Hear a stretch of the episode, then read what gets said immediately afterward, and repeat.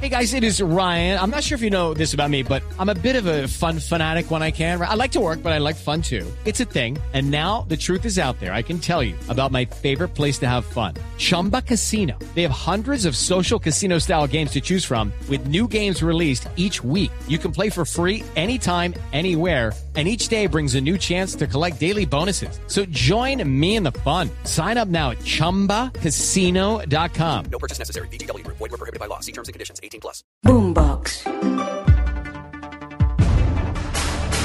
En este capítulo del Mundo Hoy con Joana Galvis hacemos seguimiento al tiroteo de Nueva York.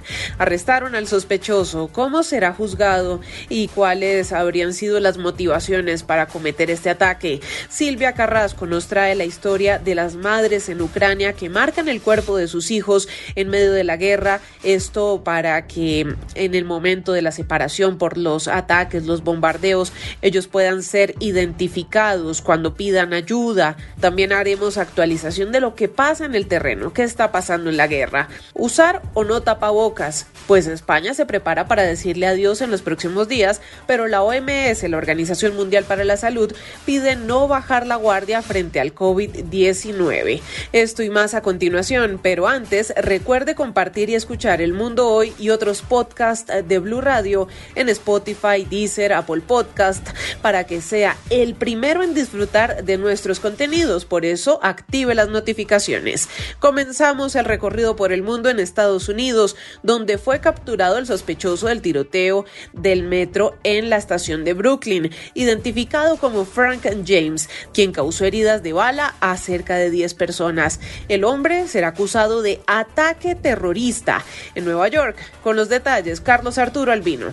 Está tras las rejas el hombre de 62 años buscado en relación con el tiroteo en una estación del metro de Brooklyn que dejó más de 25 heridos, entre los cuales 10 heridos de bala.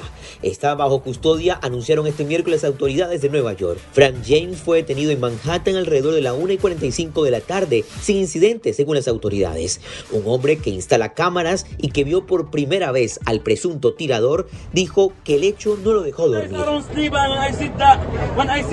Habla cómo fueron esos momentos cuando vio por primera vez al tirador y agradece que ya dieron con su paradero. Lo dijo en medio de su emoción por la noticia. El presunto tirador James fue llevado al cuartel 9 donde está siendo interrogado por las autoridades, pero las fuentes dicen que están seguros de que se trata del sospechoso de que toda la ciudad estaba buscando. Desde la ciudad de Nueva York, Carlos Arturo Albino, Blue Radio. Y se ha hecho viral una fotografía compartida por una madre ucraniana que escribió en la espalda de su niña de dos años toda su información de contacto. Esto en medio de una guerra que ya va a completar casi dos meses y en la que muchas madres han tenido que separarse de sus hijos y también niños que han quedado huérfanos y que gracias a esas letras pueden ser identificados y recibir ayuda. Silvia Carrasco. Alexandra Makoviv es una mujer que vivía con su familia en Kiev. Cuando empezaron a caer las bombas, tomó la decisión de escribir con un bolígrafo indeleble sobre la pequeña espalda de su hija Vika, de solo dos años. El escrito lo descubrieron voluntarios en Polonia. El padre se tenía que quedar en Kiev. Ella viajaba sola con la pequeña y temía qué podía pasar con su hija si quedaba huérfana. Entonces escribió el nombre completo de la niña, su fecha de nacimiento, los nombres y teléfonos de los padres. Por fortuna las dos llegaron sanas y salvas a Polonia, pero la práctica se ha compartido en redes sociales y ya es habitual que las madres ucranianas hagan lo mismo, especialmente con niños que casi no hablan o que recién están empezando a caminar. En tiempos de incertidumbre, el mensaje es lo suficientemente claro, de manera que si ocurre lo impensable, que los padres son separados de los niños o si fallecen, para que los niños puedan ser identificados y reunidos con sus familias. Silvia, pero ahora actualicemos qué ha pasado en las últimas horas entre Rusia y Ucrania. Rusia amenazó con bombardear centros de mando en Kiev y acusó a Ucrania de atacar posiciones militares en su territorio, mientras Estados Unidos anunció una nueva ayuda militar para este país en guerra. ¿Qué más ha pasado? El Ministerio ruso de Defensa informó que unos 1.026 soldados ucranianos de la 36 Brigada de Infantería de Marina de Ucrania, incluidos 162 oficiales, se habrían rendido. Esto habría ocurrido en el puerto de Mariupol, donde se estaba presentando la resistencia armada más fuerte al ataque ruso. Ese puerto es el puerto principal del mar de Azov. Ucrania no ha confirmado esta rendición. En paralelo, en Hello, it is Ryan, and we could all use an extra bright spot in our day, couldn't we? Just to make up for things like sitting in traffic, doing the dishes, counting your steps, you know, all the mundane stuff. That is why I'm such a big fan of Chumba Casino. Chumba Casino has all your favorite social casino style games that you can play for free anytime, anywhere with daily bonuses. That should brighten your day a little. Actually, a lot. So sign up now at chumbacasino.com. That's chumbacasino.com. No purchase necessary. VGW Group. Void were prohibited by law. See terms and conditions. 18 plus. Fue detenido un político aliado de Vladimir Putin y el presidente Volodymyr Zelensky ofreció un intercambio por los soldados ucranianos detenidos, pero la oferta fue descartada por el Kremlin. Más tarde, hablando en inglés, el presidente ucraniano hizo un ferviente llamado a Occidente para que le faciliten armas. Dijo que solo Ucrania armada puede detener a Rusia. Dijo que necesita las armas para defender la libertad. Arm Ukraine now to defend freedom. También hoy en Bucha, las autoridades ucranianas comenzaron a exhumar decenas de cuerpos de una nueva fosa común encontrada en las inmediaciones de una iglesia. El fiscal principal, Ruslan Kravchenko, dijo que la tumba contiene al menos 57 cuerpos que mostraban signos de haber muerto en ataques de artillería rusa o por heridas de bala. La mayoría tiene las manos y los pies atados y varios presentan huesos rotos. En Bucha también estuvo hoy el fiscal jefe de la Corte Penal Internacional, Karim Khan. Allí dijo a los periodistas que Ucrania es una escena del crimen. Estamos aquí porque tenemos motivos razonables, dijo, para creer que se están cometiendo crímenes dentro de la jurisdicción de la Corte.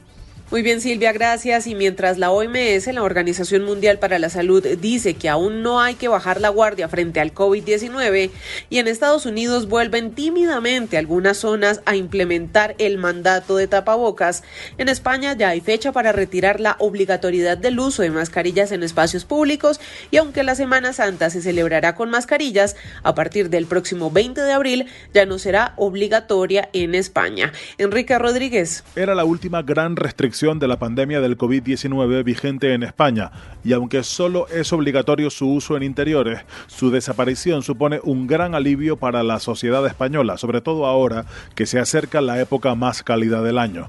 El anuncio lo ha oficializado la ministra de Sanidad, Carolina Daria. La hoja de ruta sería 19 de abril Consejo de Ministros, 20 de abril publicación en el Boletín Oficial del Estado y entrada en vigor el mismo día de su publicación, es decir, el 20 de abril. Lo que no ha aclarado el gobierno de Pedro Sánchez es cuáles serán las excepciones donde seguirá siendo obligatorio su uso a partir del próximo 20 de abril, pero todo parece indicar que en los transportes públicos y en los centros sanitarios habrá que seguir usando mascarillas sin que haya un plazo previsto, al menos por ahora, para su retirada en esos ámbitos.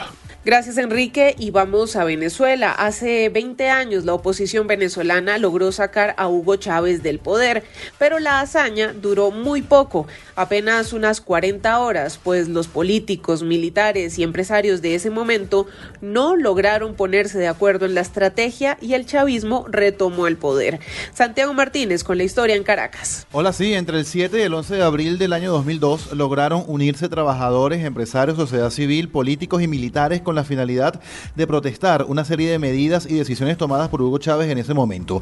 Una situación que se agudizó rápidamente hasta ese jueves 11 de abril con una masiva manifestación cuyas imágenes aún sorprenden por la cantidad de personas que caminaron hacia el Palacio de Miraflores y donde la salida del presidente era lo único que se repetía. Chávez, de una vez, que se vaya hoy.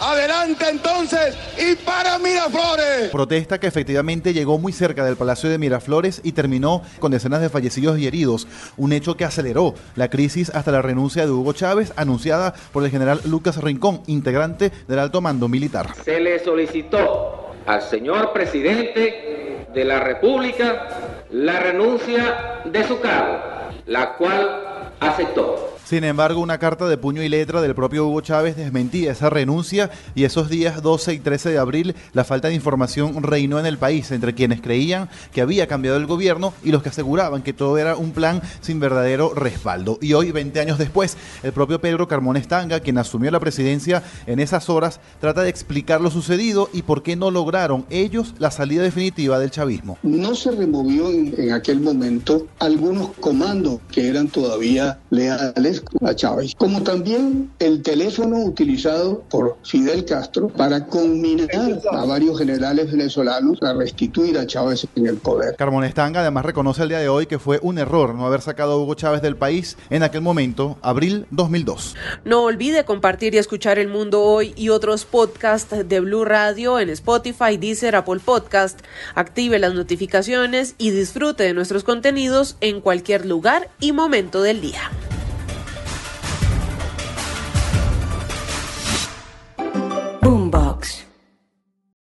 Lucky Land slots, you can get lucky just about anywhere.